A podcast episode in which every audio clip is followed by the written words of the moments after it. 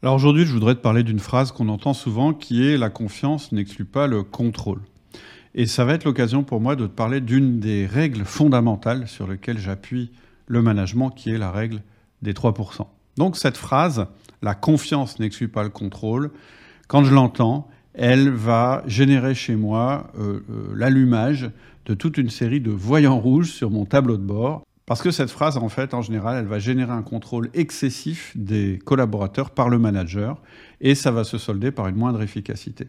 Et moi, ma phrase à moi, pour répondre à cette phrase, la confiance n'exclut pas le contrôle, c'est le contrôle tue la confiance.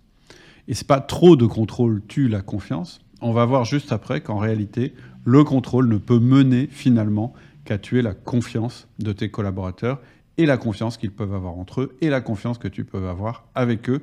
Et ça, ça va être une source majeure de contre-performance dans ton équipe ou dans ton entreprise. On va parler tout de suite de la règle des 3%. Alors qu'est-ce que c'est que la règle des 3% C'est de dire que dans un groupe donné, on a 3% de personnes qui sont fondamentalement malhonnêtes et qui a priori resteront malhonnêtes. Alors c'est la version peut-être optimiste, moi je crois que c'est 3%. Si toi, tu, tu, tu, penses que c'est 5%, eh bien, tu es un peu moins optimiste que moi. Si tu penses que c'est 15%, tu l'es encore moins. Mais toujours est-il qu'en général, ces personnes-là, les personnes malhonnêtes, euh, sont une extrême minorité dans un système humain. Et en général, par rapport à ça, on a un biais de perception. Ce biais de perception, c'est que on va retenir davantage toutes les occurrences où notre confiance a été abusé par d'autres personnes. C'est-à-dire qu'en général, notre cerveau, et c'est juste physiologique, c'est neurologique, il va retenir plus volontiers les fois où on a abusé ta confiance parce que c'est traumatisant. Et il va complètement faire l'impasse sur toutes les fois où en fait ta confiance n'a pas été abusée. C'est-à-dire que dans une société en général, un des éléments majeurs, un des éléments qui font que la société fonctionne, c'est la confiance une société sans confiance ne fonctionne pas et elle se sclérose. Et c'est peut-être pour cette raison d'ailleurs que notre esprit va retenir les cas où ça n'a pas fonctionné.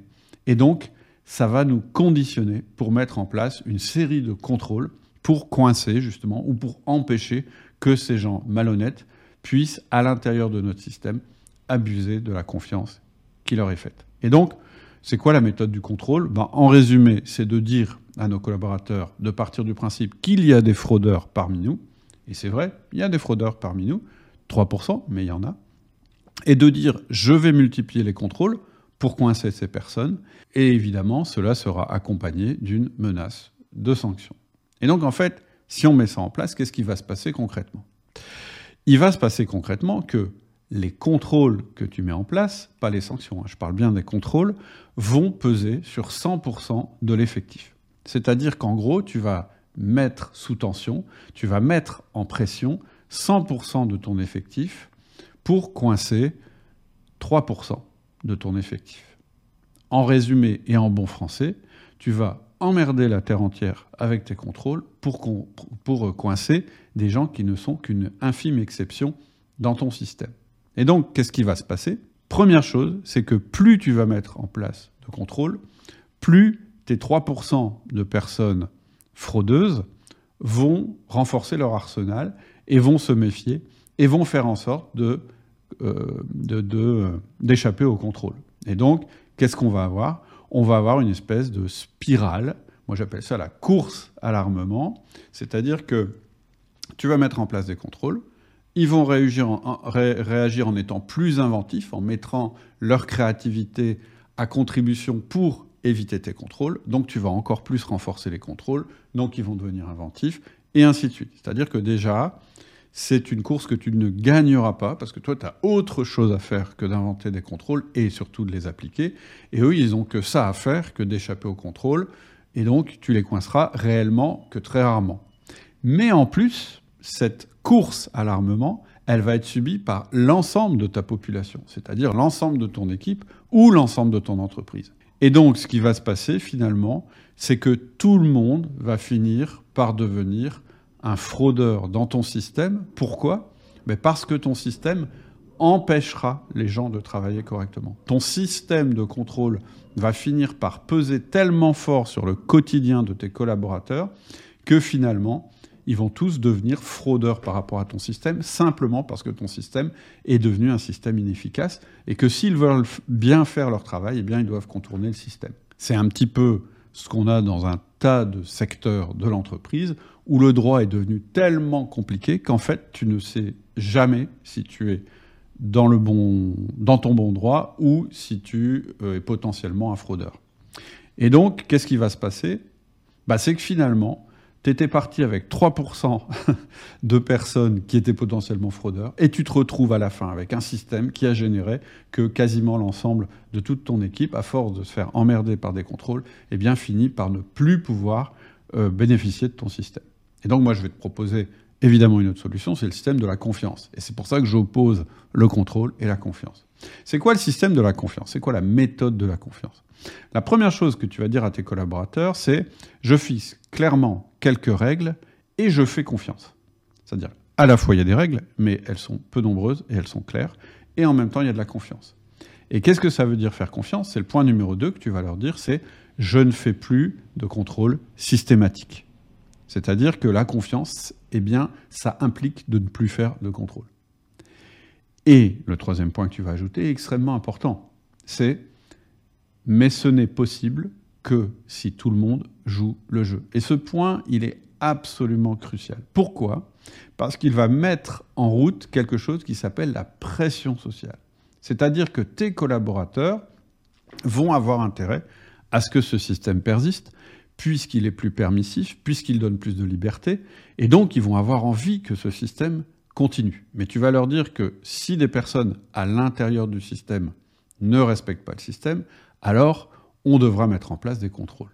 Et donc finalement, tu vas avoir une pression sociale qui va s'organiser autour des fraudeurs. C'est-à-dire que tu vas mettre en action 97% de tes collaborateurs pour qu'ils détectent les 3% de collaborateurs qui ne respectent pas.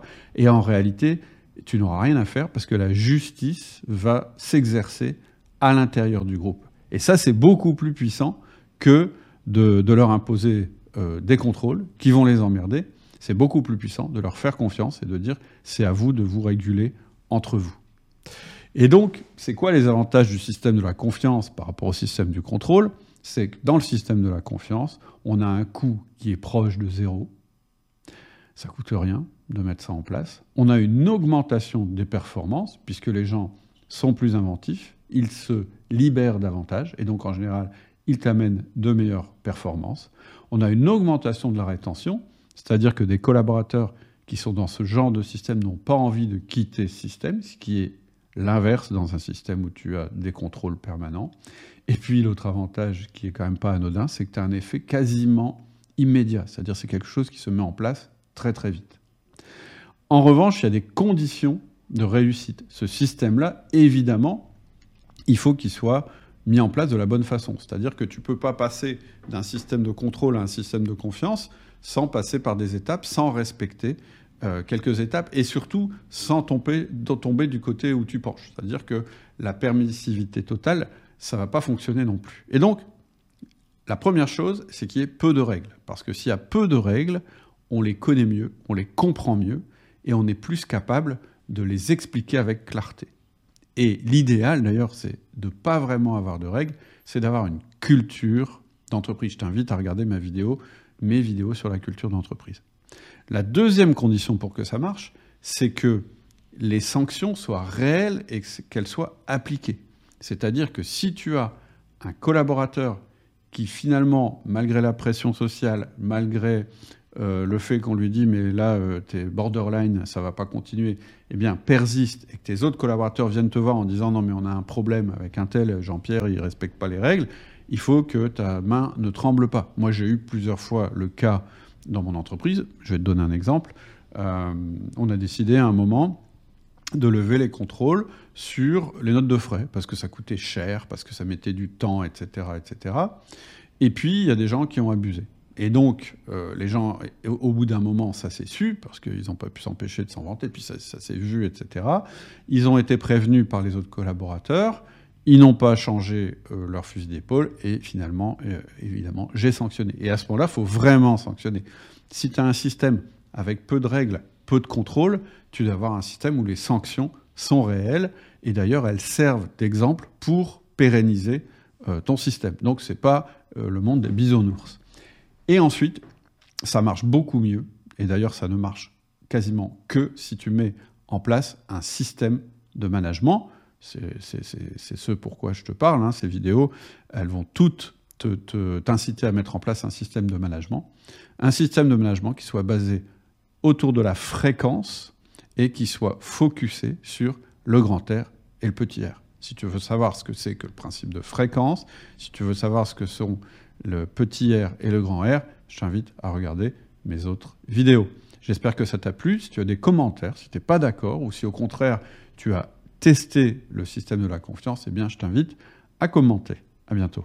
Si ça t'a plu, si ça t'a donné envie d'aller plus loin et de passer au concret, rejoins-nous en cliquant sur le lien juste en dessous.